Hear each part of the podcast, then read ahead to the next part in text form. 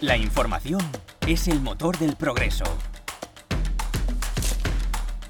Los medios son nuestra ventana al mundo para analizar el presente y entender el futuro. Los sectores más relevantes de la actualidad en un espacio de debate y opinión.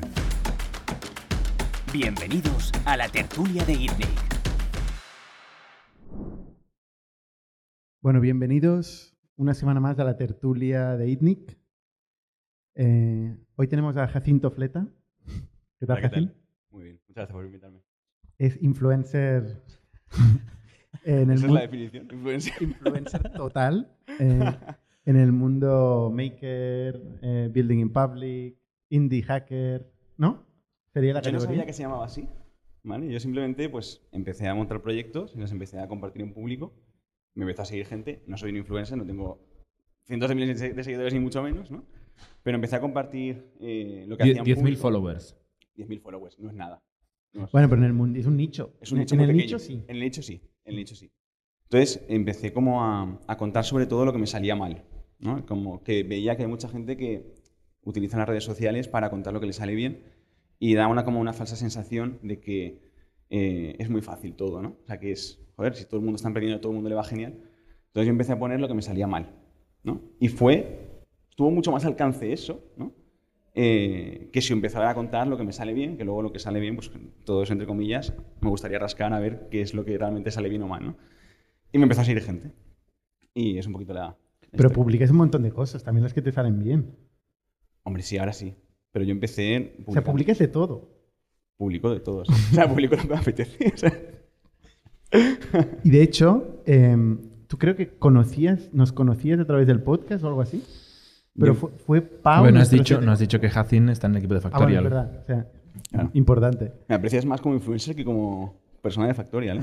Se me había olvidado que trabajabas aquí. Iba a introducir ahora, iba a introducir el hecho de que creo que fue nuestro CTO em, que te contestó alguna, algún tweet que hiciste. Ujú. Yo Dice, estoy en hombre, vente a por eso". Factorial. Y te viniste. Sí. Estaba montando un proyecto Sí, Pau es bueno reclutando, pero tanto no lo sabía. No, no, fue así, ¿eh? y luego yo también lo utilizo Twitter para contratar. Que va muy bien, está infravalorado, ¿eh? Totalmente. Infravaloradísimo. Pues puse, compartí un proyecto y era un proyecto en el que eh, empezaba a ir más o menos bien, pero yo vivía solo, tenía que pagar todo, el proyecto me costaba eh, unos 800 euros mensuales, ahí meto la cuota de autónomos, y veía como mis ahorros pues empezaban a bajar.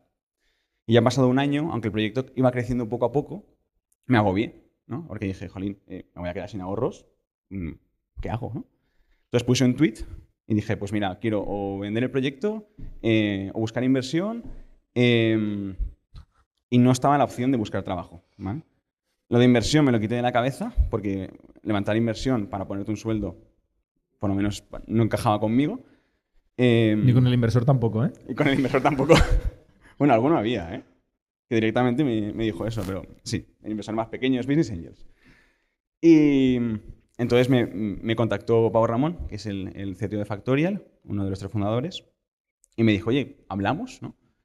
Tuvimos una conversación, me encantaron los valores, eh, vi que era todo muy transparente, yo nunca había trabajado antes porque siempre había emprendido, y me di cuenta de que... eh.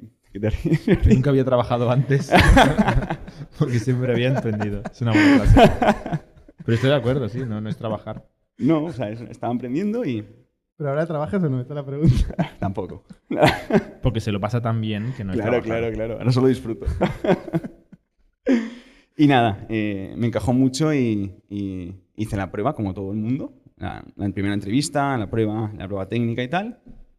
Y entré en, en el equipo de de Factorial Como developer, además. como developer. Entraste como developer. Que yo no, no era desarrollador, o sea, yo me había dedicado anteriormente al marketing. Lo que pasa es que en la pandemia me dio por, por ahí. Eh, me encantaba la tecnología y empecé a estudiar muchísimo desarrollo, yo solo en casa. Y me hice desarrollador junior. O sea, cuando hice la prueba, Pau me dijo, pues, a ver, Lo has tampoco... intentado. A ver, sí, está bien, ¿no? Pero eres junior. Y yo, vale, vale, vale. ¿Y ahora qué haces? Ahora Es estoy... una presentación muy larga por ser la tertulia, pero... Sí, o sea, No, no, pero noticias, va, noticias. ¿Qué haces hoy en Factorial? Ahora estoy eh, liderando un equipo, eh, un equipo de growth dentro de Factorial, que básicamente lo que hacemos es buscar palancas de crecimiento eh, para hacer crecer Factorial a través de la tecnología y el diseño. Pues eh, intentamos construir igual productos de cero que pueden captar muchos leads, hacemos experimentos en las páginas públicas para aumentar la conversión, también solucionamos problemas operacionales como integrar ciertas herramientas para que luego el equipo de ventas pueda trabajar mejor y básicamente es un poquito eso. Muy bien. Pues bienvenido a la tertulia. Muchas gracias. Bueno, y César y Jordi, que, que ya los conocéis. ¿Nos presentamos también? No hace falta, no hace falta. Oye, pues vamos a, vamos a los temas que tenemos eh, de hoy. Primero de todo, disculparnos porque la semana pasada no pudimos estar. Mira que estamos siempre, ¿eh? Pase, llueve, nieve, siempre estamos. Pero no teníamos conexión a internet y no pudimos conectarnos. Pero bueno, temas de esta semana. A ver, tenemos muchos que hemos acumulado. Eh, César, ¿quieres empezar con el tome? y dentro de la categoría, o sea, AI en general, ¿eh? que, que es el- el- la categoría, ¿eh? pero bueno.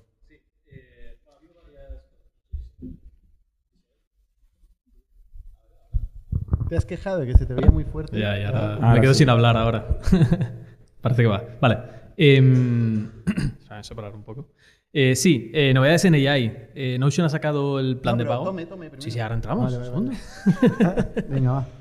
Tranquilo. ¡Tome! Eh, es que lo de Tome tampoco. Bueno, Bueno, va, venga. Eh. Notion AI, plan de pago. Ha salido ya disponible a todo el mundo. Eh, hay que pagar el doble por Notion para poder usar el AI, que al final es un wrapper encima de. O sea, es como un envoltorio encima de la API de, de OpenAI. Mm, Asumo. O sea, pagar 10 Funciona bastante dólares al mes por usuario Sí. Para encima de los ahorrarte- 10 dólares que ya pagas. para ahorrarte abrir otra ventanita, ir a la web de ChatGPT y, y hacer copi- copiar-pegar, ¿no? Sí. Y empezó Exacto. gratis, ¿no? Empezó gratis, Bueno, es gratis, yo, lo he usado hoy gratis. Sí. O sea, Y una ahora versión quieren- gratis. Sí. lo tienen que poner de pago. Sí, sí.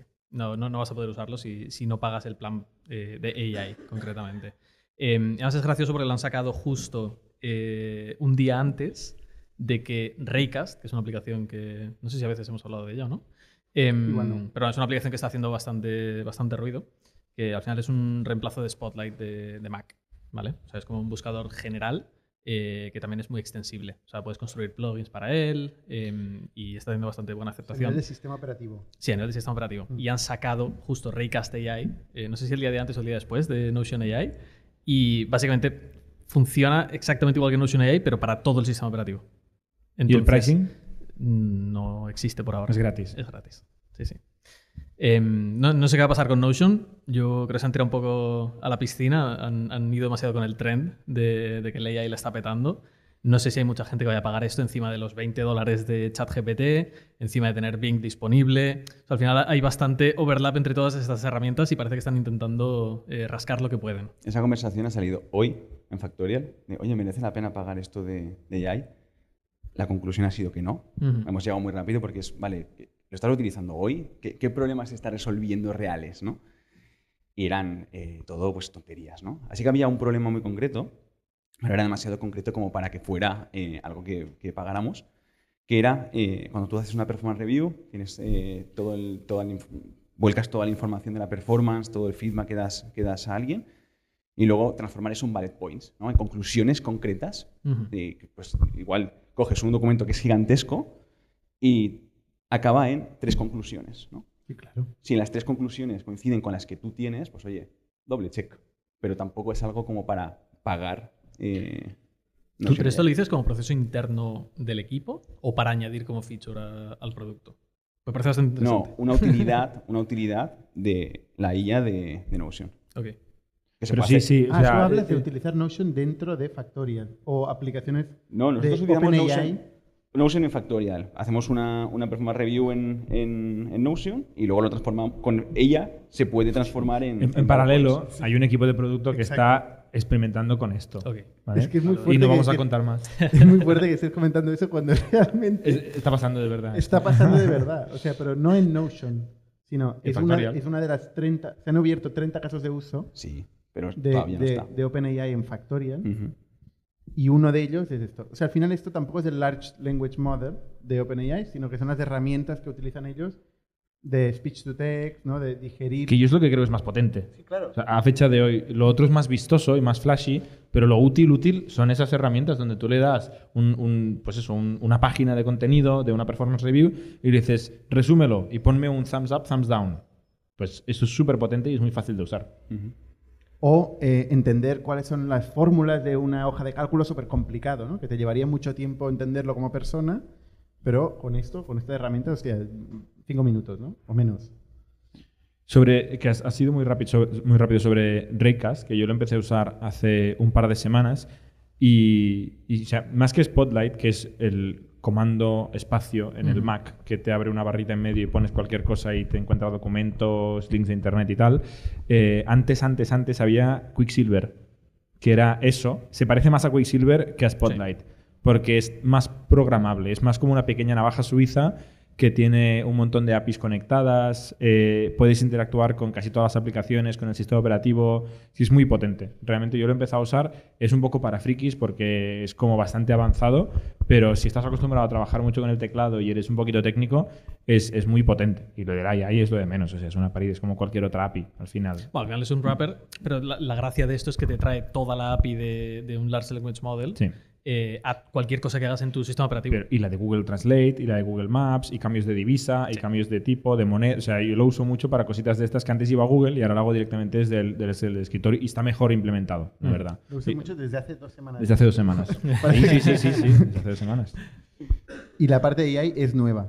A mí me- me- me parece curioso que sean gratuita, porque la API no es gratuita. Claro, esto es precisamente lo que eh, da un poco de miedo de utilizar esta herramienta. Eh, y yo no, no sé si tengo muy claro, por lo menos yo de lo que he leído, el modelo de pricing que quieren hacer. Sí que han experimentado con eh, para equipos, cosas en ese plan. eh, pero tampoco es una herramienta de colaboración entre equipos. Entonces no sé si, si la vía del B2B les va a ir muy bien.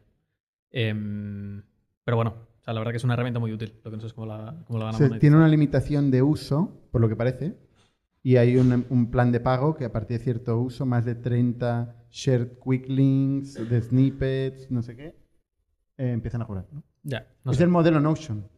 Es utilízalo gratis, empápate, invierte en, en Notion y cuando estés metido, tengas toda la información ahí, te empieza a subir la factura. ¿no? Claro, pero Notion sí que es una herramienta de colaboración para un equipo. Ya, esto es muy individual. ¿no? Es que es completamente personal. Es más superhuman. Pero, tiene tampoco una versión Teams, de superhuman. pero que lo veo muy pinzas, con pinzas. Sí, sí. Lo de, lo de meter ella a todos los productos me recuerda un poquito, que es que es normal, ¿eh? me parece bien que la gente juegue, pero me, me recuerda cuando salieron las aplicaciones móviles, o como aquí en España mu- mucha gente decía, las apps, que me moría un poco por dentro cuando alguien dice app. le llaman app. No sé si dicen apps, son apps. Eh, cuando, cuando, cuando la carnicería de mi barrio a la que voy, que literalmente tiene una app, eh, hacía una app, ¿no? Dices, no hace es una carnicería, no hace falta tener una app para comprar costillas de cerdo. Y, y ahora está pasando un poco lo mismo con el AI, ¿no? Todo el mundo tiene un prompt, todo el mundo tiene, tiene esta funcionalidad que, que no viene a cuento. Que hay casos súper potentes que cambiará el mundo, seguramente sí, pero que no a todo, no a todo, no a toda la tecnología. ¿Sabes con qué no pasó? Con blockchain. Con blockchain, con metaverso, con... Sí, sí. Hay varias con las que no ha pasado. Con 3D, con 3D también. Tú compras las costillas de cerdo con app, ¿no? Sí, y con inteligencia artificial ahora también. A ver si adivinas qué quiero y mándamelo en la dirección del metaverso. Esto es lo típico de cuando sale algo nuevo, te enamoras tanto de la tecnología, te enamoras de la solución y luego buscas una excusa para hacer algo, ¿no? Eh, no, partes de un problema, de oye, esto- existe este problema, lo quiero solucionar, partes de, ostras, esto está guapo, voy a usarlo. ¿En qué? Pues ya has liado. Pues este es el problema de los ingenieros en Sí. general, ¿eh? O sea, todos los ingenieros es, quiero, quiero jugar con esta cosa nueva y, Y a ver qué hago. y luego voy a pensar en qué Claro. y a quién le sirve. Es verdad que muchas empresas muy interesantes y con mucho éxito han salido de, han salido de cosas así. Eh, por cuando, volumen. cuando Dylan Field de Figma, el CEO de Figma, estaba experimentando hacer un Photoshop en el browser porque molaba y acabó montando Figma. Entonces, o sea, también este tipo de, de cambios tecnológicos Mm. fomentan mucho esto. Y Apple. O sea, estaba un tío en su garaje jugando con un PC. ¿no? Steve Wozniak, no Steve Jobs. Y al final esto se convirtió en una compañía brutal, ¿no? Eh, bueno, Eh, en cualquier caso, Raycast eh, es una empresa europea, o sea, por una vez, ¿no? Ah, no lo sabía. Ha levantado 17,6 millones de dólares. Eh, y bueno, a ver, a ver hasta dónde llega, ¿no? Sí. Relacionado también con, con tema de AI, que por eso he querido introducir al resto antes. Pero, te pregunta por, por, por que todavía estamos Tom. esperando. Eh, esta semana salió la noticia de que una empresa que se llama Tom eh, levantó una ronda Series B eh, de 43 millones de dólares a valoración de 300, eh, estando pre-revenue en el mercado actual. Y está muy relacionado con lo que comentábamos, porque ellos ahora se basan completamente en, en AI, lo han convertido el core de su producto. ¿Qué es su producto? Ellos están intentando reemplazar lo que harías con PowerPoint o lo que harías de forma más moderna con una herramienta como Pitch em, por un formato un poco nuevo, más minimalista, más directo, pero al final son presentaciones.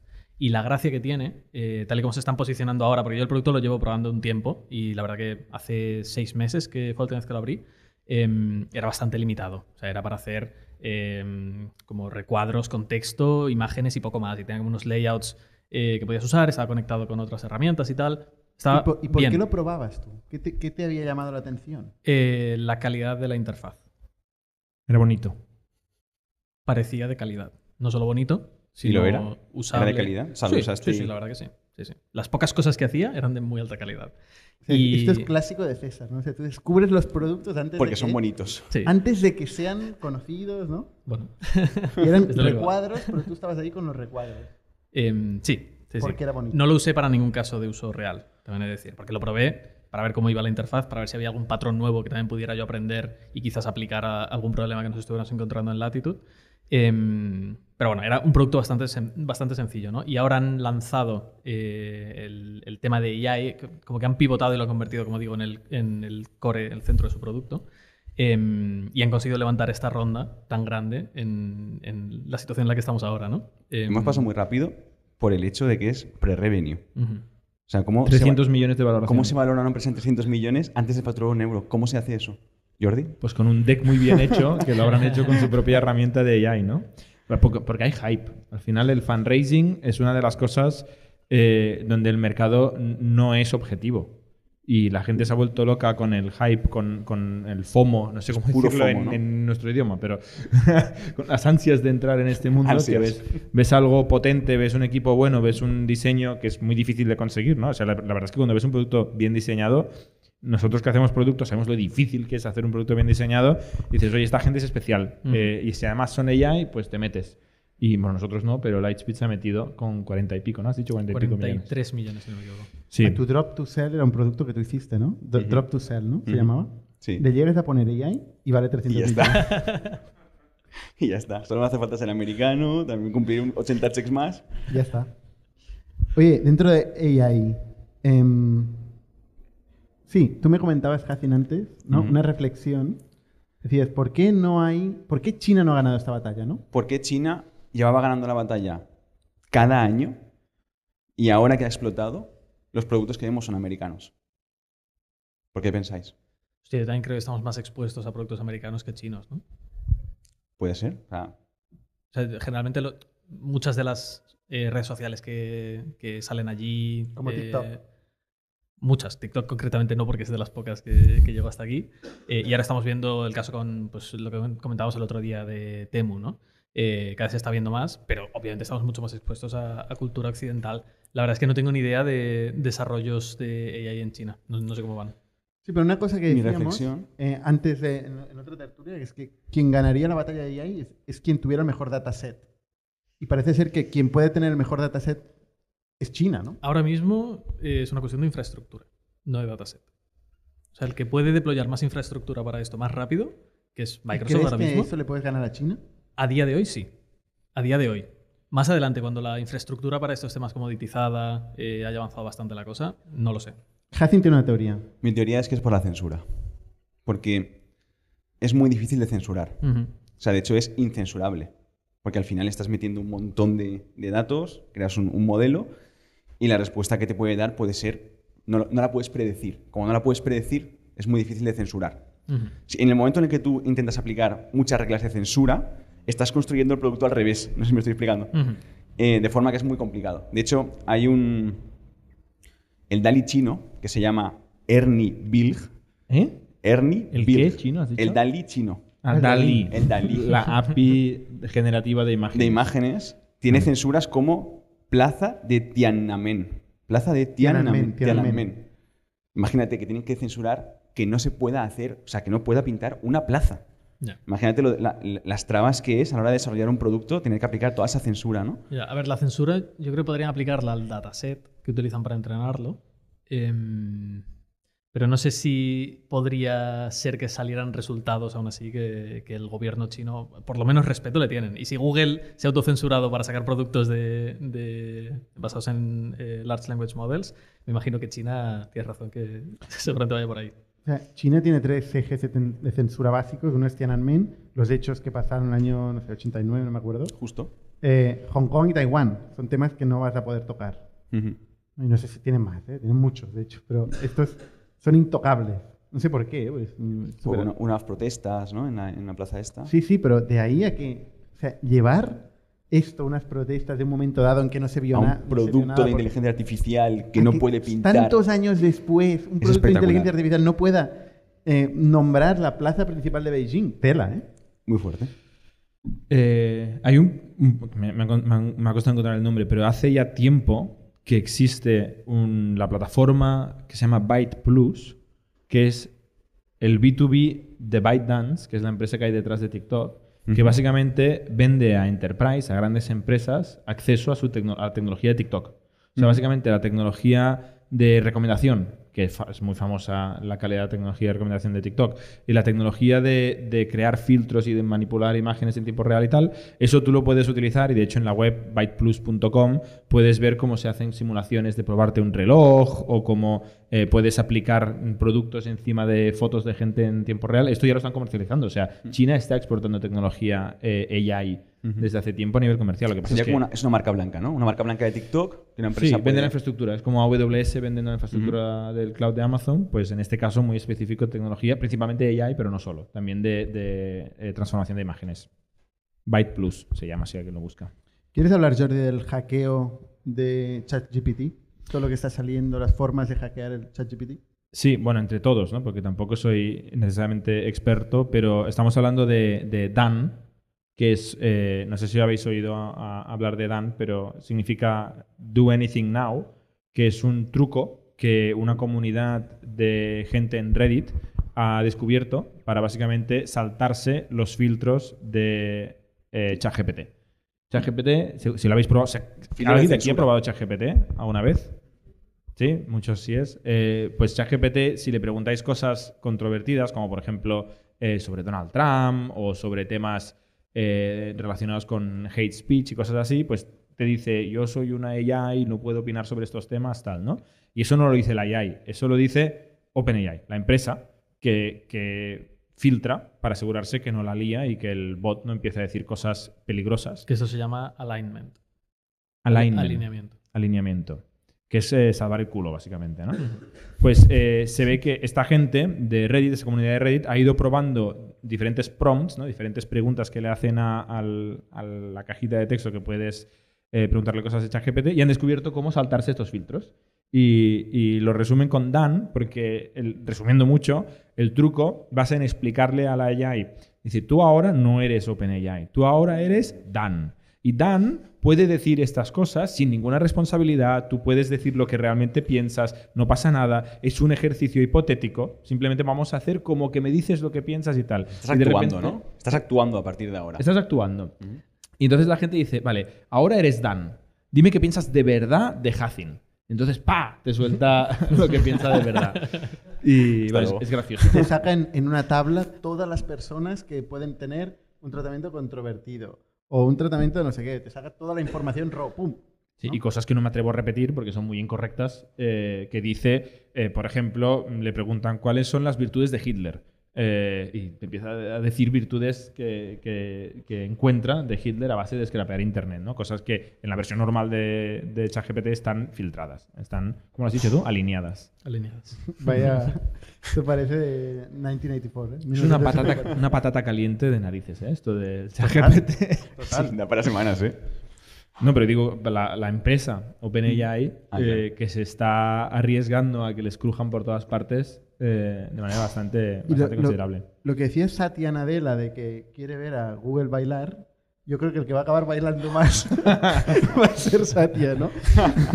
Porque realmente, o sea, hay una diferencia enorme entre dar una respuesta en formato determinístico y único, es decir, pones toda la opinión en la respuesta, que darla en formato lista y fuentes. O sea, la responsabilidad que tienes en un método y en otro no tiene nada que ver. Yo aquí tengo, Ayer, ayer hablamos del determinismo. es justo, tengo un debate aquí y es hasta qué punto la empresa es responsable de las respuestas, ¿no? Porque eh, voy a poner un ejemplo, ¿no? En Google, yo puedo buscar en Google cómo hacer un arma, hacerla, ¿no? Y puedo buscar en Google barbaridades. Y tiene resultados que son barbaridades, ¿no? Yo puedo encontrar en Google un blog que habla bien de Hitler. Pero te muestra una lista. Es que esta es la dif- gran diferencia. Te muestra una lista de fuentes y tú dejas Google y te vas la- al origen y lees lo que otra persona está diciendo. Es muy diferente. Tú eres al final quien eliges la fuente. Claro, pero Google te está dando acceso a esa información de alguna forma, ¿no? O sea, es, al final eh, utilizas Google para llegar a contenido que es pues muy sensible. Te hace una lista. Es Tú mismo que, te que ordena eliges. la lista, es muy importante. Te ordena hay un una algoritmo. lista, sigue siendo una lista. Sí, pero hay un algoritmo y hay unas decisiones de qué pones delante y qué pones detrás. Sí, Una sí. cosa es decirte, Pero es este una es-. Sí, pero No, si te lo la diera- todo, ¿eh? lo- no, pero cambiaría todo si fuera una lista cronológica, sin ningún tipo de criterio, o una lista donde ellos pro- eh, promocionan contenido. Porque te dicen, esto te lo doy más arriba porque creo que es mejor respuesta. O sea, hay un endorsement eh, implícito en una lista de resultados de Google. Pero tú, tú preguntas... Igual que en un feed de Twitter, o en un feed de Instagram, o en un feed de Facebook, hay, hay un... Hay un se no me sale ninguna palabra hoy. eh, hay una opinión, vaya. Pero el hecho de que sea una lista lo cambia todo. Tú preguntas cuáles son las virtudes de Hitler Sí. y te enseña una lista de toda la gente que habla de virtudes de Hitler, pues habrá los que están de acuerdo, los que no, los que ta, ta, Claro. ta. ¿No? Cuando te dicen, ¿es esto? Sí, sí. Lo cambia todo. Hay un pequeño detalle de la implementación de Bing, concretamente. Eh, yo no lo sé porque no he tenido acceso aún, pero sí que he visto capturas y vídeos.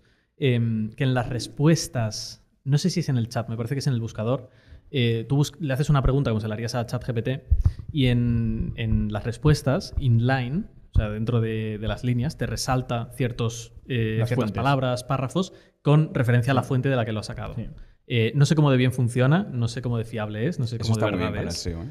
Em, Eso está muy bien. la verdad si que no- sí, bueno, es que, es que es un tema, claro, porque si de repente los buscadores se convierten en esta cosa que te fabrica texto con, la- con tu respuesta, la gente deja de visitar otras webs.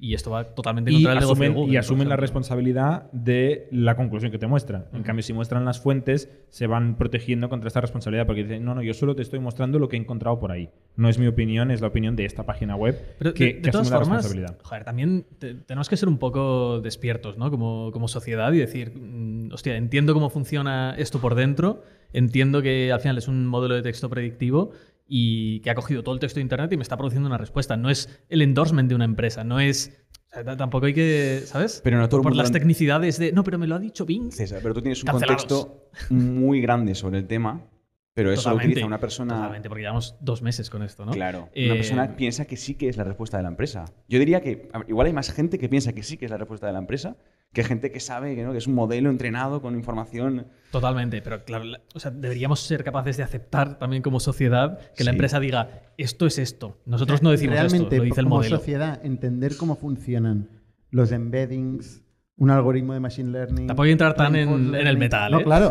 No, pues- pues porque has de entender No, eso, pero los básicos. Igual, Si que, no entiendes igual eso- que entiendes cómo Google, en base a los links, en base a mm, cuánto tiempo pasas en la página, pues te ordena los resultados de una forma u otra.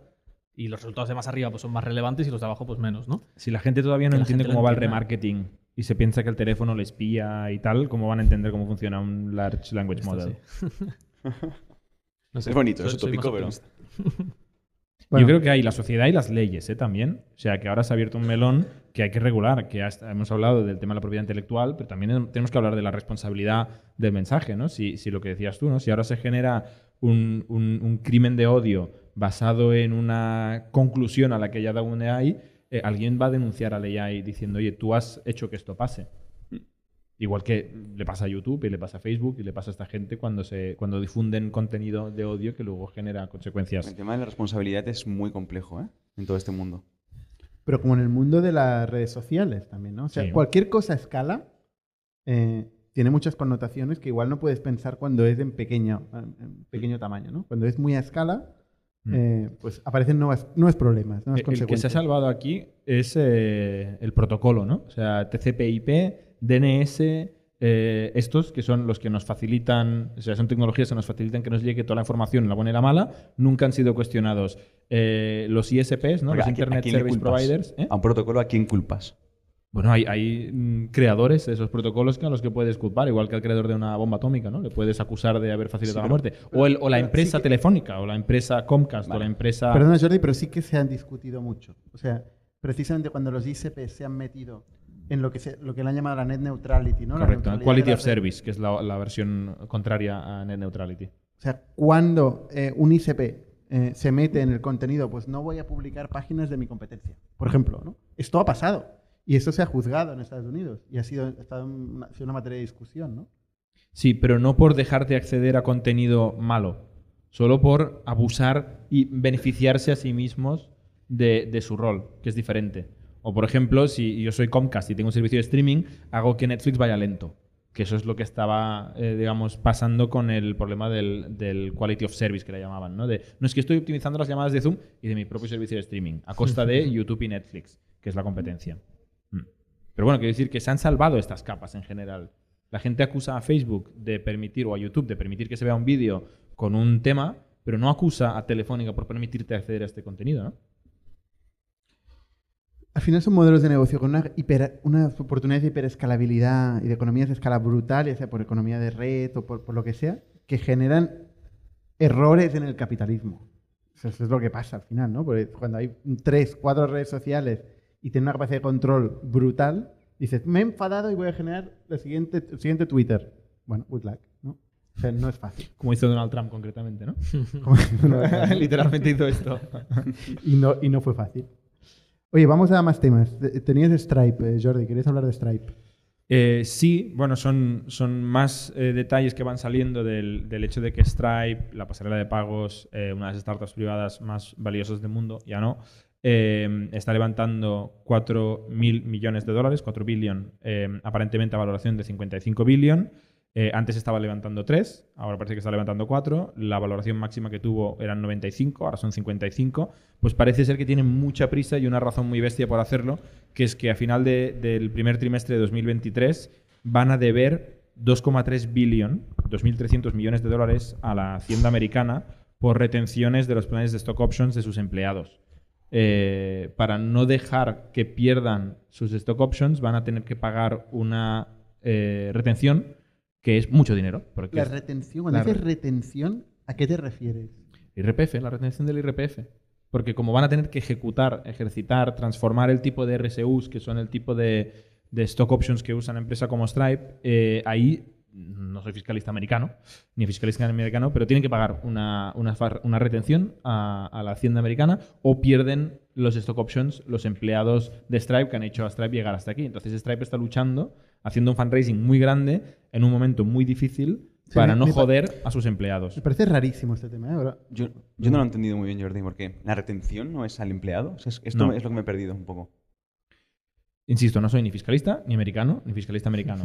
Pero eh, cuando una empresa da algo a un empleado, muchas veces tiene que retener una parte de ese algo. ¿Vale? Como una empresa te paga un sueldo, retiene una parte de tu sueldo. Pues en este caso, Stripe está haciendo un cambio en eh, las stock options de sus empleados. En este cambio, la Hacienda americana ha decidido que tiene que hacer una retención de un valor X de ese algo. Y eso suma 2,3 billion a final de Q1 de 2023, 4 billion en total entre 2023 y 2024. Y esa es la razón por la cual tienen tanta prisa por levantar pasta. Yo tampoco soy fiscalista, pero tengo mm, igual algo de sentido común. Entonces intento pensar. Digo, si es un contrato privado entre las partes, un stock option, de entrada cualquier stock option está referenciado a un evento de liquidez. Es decir, cuando la empresa sale a bolsa o es vendida. En este caso, no hay evento de liquidez. Con lo cual, de entrada los empleados perderían sus derechos.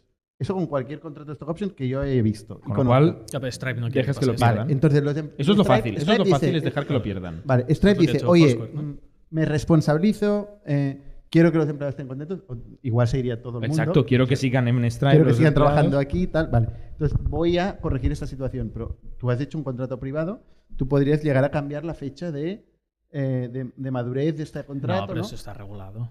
¿Por qué? Hombre, O sea, tienes un pues contrato que ha lo está en caducado. España con los Tienes un contrato que ha ¿Crees caducado. que no se le ha ¿Quieres dar un ocurrido? beneficio A Stripe no se le ha ocurrido. No, pero joder, ayudadme. O sea, Patrick entenderlo. Collison, escucha bien, que Bernardo se explica cómo arreglarlo esto, que es fácil. Mira, en lugar de 4 billion, por uno te lo arregla Bernardo. Entonces, entonces, o sea, realmente se mete en un lío de levantar una ronda, ¿no? 2, coma y pico billion Sí, cuatro, cuatro están levantando. para pagar el withholding Sí. de, de, de esto, ¿no? Me parece Sí. increíble. Sí, pero, Bien, o sea, eh, insisto, o sea, no son, no son tontos. Eh, o sea, entiendo que si lo hacen es que lo tienen que hacer. O sea, si no, se ahorrarían los 4 billones y se ahorrarían tener que hacer un fundraising a mitad de valoración. De hecho, también se ha filtrado que Goldman Sachs eh, tiene un SPV, un, single Special spe- spe- gracias, eh, que básicamente está ofreciendo a sus clientes ricos, sus clientes con alto patrimonio, para entrar en la ronda de Stripe. Eso está muy de moda, es meter dinero en una compañía sexy antes de que haga IPO. Eh, ahora mismo está un poquito en un momento chungo y JP Morgan también está haciendo lo mismo para ayudar a Stripe a conseguir eh, ese, ese dinero, que es lo mismo, lo mismo que hizo Goldman Sachs para Uber en 2015.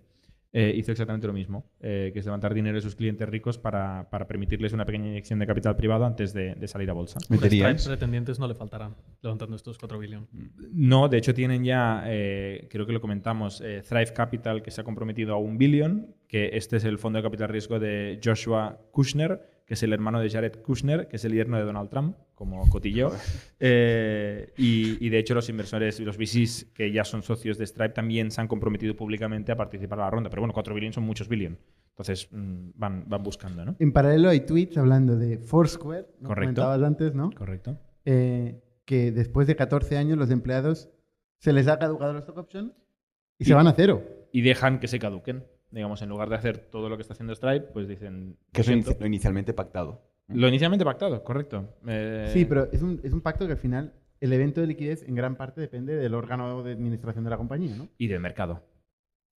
Y del mercado, ¿será que Stripe no ha podido salir a bolsa mm, en infinitas ocasiones? En infinitas sí, pero el año pasado concretamente, que es cuando querían, no.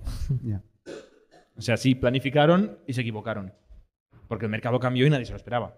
También eh, decir que, si no me equivoco, no es que te caduquen y te jodes, sino que cuando caducan, si tú las ejecutas antes, pues en Estados Unidos no son Phantom Shares, son, son stock options de verdad. Las puedes ejecutar, las puedes comprar a la valoración original que ponía en tu contrato y te las quedas. O sea, el empleado siempre tiene la, el la opción matiz de que cuestan, quizá cuesta un millón de dólares a comprarlas y Sí. valen luego 50 millones. Pero tienes que tener un millón y tienes que pagar impuestos sobre los 50 millones. Sobre todo el problema es el impuesto. Sí, o sea, el- Más que el, el precio de, de- de ejercicio, es el impuesto. Sí, sí, sí. Pero bueno, sí que es verdad que es parte del contrato. Sí, sí, es lo que hay, como dice. Hacen, es lo que Sí, pone en sí. el contrato, es lo que hay, es el juego al que juegas cuando Exacto. inviertes. Pero, hay, hay un mito, hay un mito que es que todos nos creemos que, hostia, el modelo americano, las stock options son la hostia. No son la hostia. O sea, en Estados Unidos las stock options son una mierda, igual que aquí. Yo no, veo- no he visto que nadie, o sea, pueda hacer un, for- un formato de stock options que no sea RSU o que no sea un, un equivalente de Phantoms aquí, que sea fiscalmente interesante. Mm. No. En Estados Unidos tampoco. Ha cambiado hace poco en España, ¿no? Vaya melón acabas de abrir. Eso es un melón, ¿no? En Se ha, España- se ha intentado cambiar. Un día traeremos a algún experto para hablar del tema, porque tampoco somos fiscalistas en España. y algún día traeremos un experto para, para hablar del- de la ley de startups, que es lo Pero que, en lo que te hacía resumen, referencia. hay muy pocos supuestos donde realmente puedas beneficiarte de la nueva ley de startups en tema de stock options, que básicamente son solo los primeros años de vida, Hay muchas condiciones que hacen Sí, que te quedes sí. fuera. Exacto. Principalmente que son los primeros años de vida y que tienes un tiempo límite para hacer un ejercicio y beneficiarte Sí. de esto. Y Y un número de genera startups una inseguridad. también, creo. ¿no? ¿Eh? Un Sí, número de o sea, startups no puede ser emprendedor en serie, la startup tiene que tener mm, hasta 5 años y puede facturar, o sea, tiene que facturar menos de 10 millones de euros. Para ser considerada startup, que es cuando aplica. Cuando deja de aplicar, de repente, donde dije, digo, no sé qué, te has quedado sin las ventajas y es cuando la empresa vale algo. Normalmente después de 5 años y cuando ya factura más de 10 millones de euros. Y ahí ya no te sirve ninguna de las leyes. Pero bueno, ya lo hablaremos un día con un con estándar. Pero bueno, sí, al final, eh, sobre Foursquare que decías tú, una empresa que tiene 14 años, más o menos 100 empleados y exempleados se, se, les caducan las participaciones. Eh, Foursquare que factura unos 100 millones de dólares. Me, ha- me ha sorprendido porque eh, hace muy poco eh, Foursquare no facturaba casi nada. Y de repente en los últimos años han puesto las pilas y han llegado a facturar unos 100 millones de dólares, que no ¿Pero está ¿Quién mal. utiliza Foursquare? No, no, Yo pero no entiendo Ya nada, no es ¿eh? una red social. O sea, lo que hacen es proveer eh, inteligencia geográfica a, a empresas. O sea, ellos son capaces de predecir cosas, como- si no me equivoco, ya hace mucho que lo leí, em, predecir cosas como cuánta gente vas a tener en el supermercado que vas a abrir en esa localización. Cosas en ese plan. Y esto se lo venden a empresas y O facturan. sea, un montón. pivot brutal. Sí, sí, totalmente. Y la valoración también ha pivotado de 760 millones a los que llegó a estar a 450. O sea, ha pivotado a mal. Facturan 100 valoradas en 450. O sea que muchas stock options igualmente valían nada. Aunque se les hayan caducado porque ha bajado. Quizá por eso las han dejado caducar, porque al final ya muchas quizá no valían, no valían demasiado. No lo sé. Bueno, nos hemos quedado sin tiempo. Teníamos mil temas, como siempre pasa, ¿eh? Desde la inmortalidad. ¿No podemos hablar en en 30 segundos de una cosa que me parece muy curiosa, que es que Facebook e Instagram han introducido un verification badge, un, un Twitter Blue, del que todo el mundo se reía. Ahora lo ha dicho Instagram y Facebook. Eh, por 12 dólares, 15 si lo compras desde iOS, desde de iOS, perdón, eh, iPhone, y solo en Australia y Nueva Zelanda. Como muy random todo. Pero Tiene algo más, lo pero ellos, ellos sí que suelen probar eh, features nuevas en Australia y Nueva Zelanda. No sé por qué, pero siempre suelen. Yo sé que si hay un ataque zombies hay que ir a Nueva Zelanda y puedes probar las features nuevas de Facebook. Y con la verification badge te ¿Es solo salvas, ¿no? verificado o tiene features nuevas? Eh, dicen es que tienen unas. Bueno, lo mismo que Twitter. Increased visibility, Ah, ¿vale? Pero no te dicen cómo Qué ni cuánto. sucio. O sea, Lo mismo que Twitter. lo mismo que Twitter. Eh, protection from impersonation. Que dices, hostia, esto debe ser un derecho más que un privilegio, ¿no? Porque impersonation va en contra del valor de la red social. Y Easy Access to Customer Service, que es el, el, eh, premium support típico de los freemiums, pues en una red social. Ya me dirás tú, no es un poco raro todo. Muy raro, pero tú pagaste por eso. Por Twitter. yo también pagué por. Twitter, ¿Tú ¿eh? también? Pero porque quería publicar un vídeo largo. Un vídeo largo. Sí, hay una de las features de Twitter es que si pagas, puedes publicar un vídeo que dure más de un minuto. Entonces, de repente me vi que hice un vídeo para Twitter y lo voy a publicar y no me deja. Y de repente veo que si pago, sí que me deja. Pues dije, pues pago 10 euros este mes, lo puedo publicar. Y no lo puedes subir a YouTube y poner el embedding. Mi teoría es que tiene menos alcance. Si pones un enlace externo. Sí. Típicas teorías que, que no están No, pero demostradas. de mucha gente- hacker. mucha gente lo dice. Yo creo que hacker. tiene sentido, tiene sentido. Y, y ¿Cuánto- solo por ¿Cuánto publicar. pagaste? ¿Cuánto te costó este vídeo? Me costó el vídeo 11 dólares. Y ahora tengo un cheque azul que no sé para qué lo quiero. pero sigues pagando. No, no, no. Esto fue hace... pagas, pagas una vez y No, no. Tengo una- un, un reminder para quitarme la suscripción. ya verás este reminder. Ya. ¿Tú sigues pagando? 200 Claro euros. sí. Hombre, que tiene que devolver, eh, no sé si 15 billones de préstamo Elon Musk. Lo, que- por Elon Musk. Hay que ayudarle un poco La a este señor. gente que tiene que pagar. Él dice que ha comprado. Si de- cada español le da una peseta a Elon Musk, esto lo devuelve en dos días. Él dice que ha comprado el, el, el non-profit más grande de, de la historia. Por 44 billones. Somos un ecosistema de startups tech de Barcelona, creadores de Camalún, Kipu y Factorial, entre otras. Ofrecemos más de 5.000 metros cuadrados de coworking a startups y organizamos eventos diarios para discutir negocio y tecnología hasta la saciedad. Desde ITNIC Fund invertimos en equipos con capacidad de construir grandes productos y negocios. ¡Te esperamos!